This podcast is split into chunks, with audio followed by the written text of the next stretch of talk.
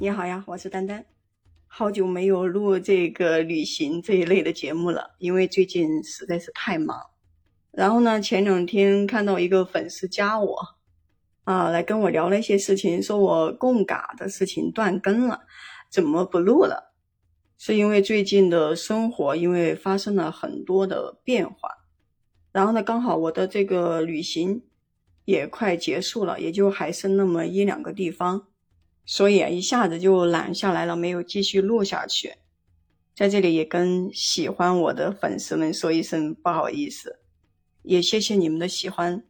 听到有人说我很坚强，有人说听了我的节目几遍，或者说一些其他的东西，一些鼓励我的话，真的非常非常的感动。上次我录到的是刚好贡嘎翻过了那个海拔四千九百米的一个雪山。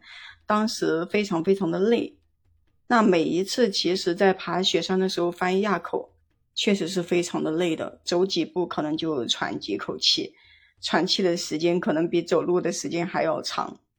而且的话，其实翻完垭口的时候，本以为下坡会很轻松，其实也不轻松，因为路程会非常的长，而且每一次遇到下坡的时候，可能都已经下午了。人也特别的饿，也很疲惫，呃，脚也走痛了，其实也是非常辛苦的一件事情。那我们当时晚上露营的时候，其实，嗯，并没有感觉是说要下雪的征兆。结果等到第二天早上起床的时候，原本以为晚上可能是不是下了雨，结果好了，一打开帐篷，看到的就是大家的帐篷都是白色的雪，而且出来以后看到的全是下雪。就是雪还没有停，一直在不停的下。那下雪的话，其实比下雨还好，因为下雪的话，它不影响你收帐篷啊、吃东西啊、出来溜达之类的，可能还很开心。遇见下雪嘛，大部分人都比较开心的，觉得雪很好玩。那我们当时也是啊，就是起来以后一边煮东西，一边各种拍照，在雪地里面拍视频啊，就是想记录下来这一刻。很冷，很冷，非常的冷，但是也很开心。然后大家煮完东西，吃完以后就开始往前走。那当时当天的行程，因为嗯，怎么说呢，也没有海拔可以爬，就是一直往贡嘎市方向走就得了。呃，一路都是往下走。原本以为很轻松，是吧？就是说，因为一路往下走嘛，肯定简单了，不用爬坡了，不用累，是吧？结果，你看中途一直都是下雪，就没有停过。然后越往前走呢，那个雪是越来越大，特别是走到那个树林里面的时候，雪也慢慢的变深了，就一直往前冲。然后冲到中午的时候吃个东西，反正也没怎么拍照。那大家都知道下雪天嘛，是吧？啊，整个那个也看不远，两边的风景啊什么样，拍出来也不怎么好看，就那种灰蒙蒙的色彩。也就是拍了一下，在这个森林里面走的这一段。是吧？一边走一边的去啊玩呀，然后大家录一录视频啊，就这么走的。然后走到中间吃完了东西以后，啊，其实那个午餐都没怎么吃，就吃了几根那个呃两个牛肉干，然后两个那个豆干，还有什么两颗糖，就差不多就是一个午餐，就这么解决了。反正其他的呢也吃不下去。吃完午餐继续往前走，本来以为是可以到贡嘎市去露营的，因为在贡嘎市的话，它可以看到贡嘎，可以看到雪山嘛。结果运气非常的不好，就走到那个贡嘎市的那个路口，就是左边是拐往贡嘎市，右边是去那个紫梅村。那个时候就是大雾，我们就在想，嗯，去到那个贡嘎市可能也什么都看不见了吧？那去了也相当于白去，那不就去看一个寺庙嘛？那就没得看咯，就只能，嗯，有一个队友他已经去了贡嘎市，但是没有信号，不知道情况，我们就只能在三岔路口等一等他。但等了很久还是没等来，等到了他的信号，还刚好有信号，发了一个信息来说，呃，叫我们不要去，说他马上就回来。那这个时候我们也不等了，就直接往紫梅村走呗。我以为走到紫梅村会很近，一下子就到了。我去，结果我的妈呀，走了老久老久，又因为晚上这个已经是四五点了，人已经精疲力尽了。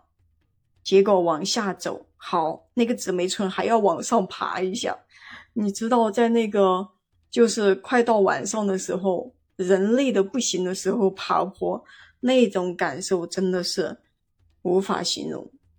脚又痛又不想走，还慢慢的走，慢慢的走，沿着那个马路慢慢的爬爬爬。结果等爬到那个快到紫梅村那个就是不需要爬坡的，才发现原来对面的山到这边它是有一条小路可以那个横过来的，就是绕一下弯一下，我们不需要去顺着那个马路往下走，然后又往上走。哇，这个时候老崩溃了。看着别人从对面那样就横过来了，自己下了这么多，爬了这么多，特别的就觉得自己怎么那么傻。我当时明明已经看到了那条轨迹，但是因为大家都往下走啊，那我一个人往上走的话，又有点害怕，又有点不敢走，是吧？然后就只能选择跟大家一起走。反正最后我是挺后悔的，走了这么远，好不容易走到姊妹村，然后找到一家人家住下。原本找了一家人家住下，可以好好洗个澡啊，好好睡一觉了，是吧？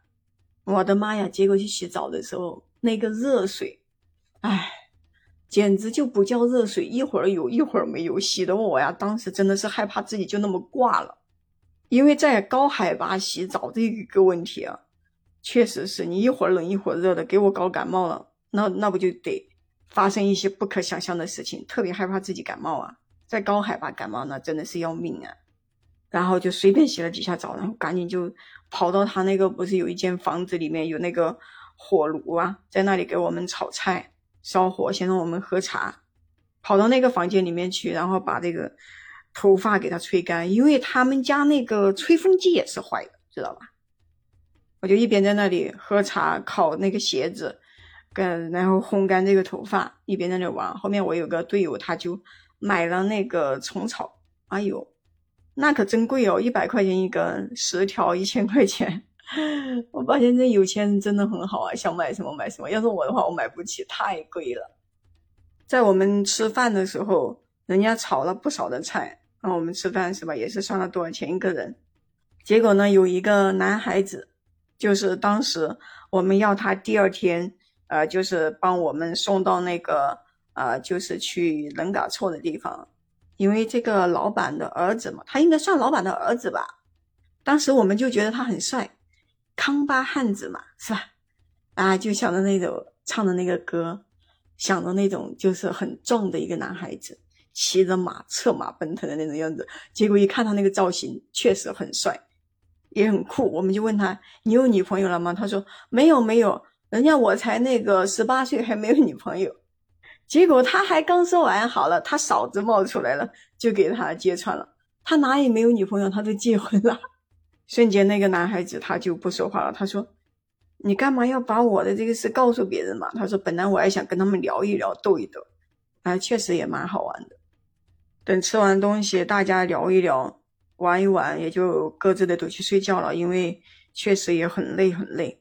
但是这一天呢，没有什么特别特别的事情发生，很简单。”其实每一次走河谷的时候都没有啊特别惊险啊，或者说特别累的事情，大部分都是那样平平淡淡的过来了。反正风景啊，基本上也都是说，哎，我到某个垭口啊，然后去拍一下。河谷有河谷的漂亮，但是如果一旦遇到下雨下雪大雾，什么也拍不到，那这一天就会非常的平淡。那我的节目呢，也是啊每一天然后说一下啊，大概就这么。稀稀拉拉的扯一扯，相当于是给自己一个记录，也是跟你们聊聊天吧。也非常谢谢你们喜欢我的节目。那这一期呢，就先跟你说到这里，下一期我再继续把我供嘎的事情啊继续的说下去。如果喜欢我的节目的话，给我点个赞，订阅一下吧。也可以在评论区跟我留言互动呀。关注丹丹，我们下期再见。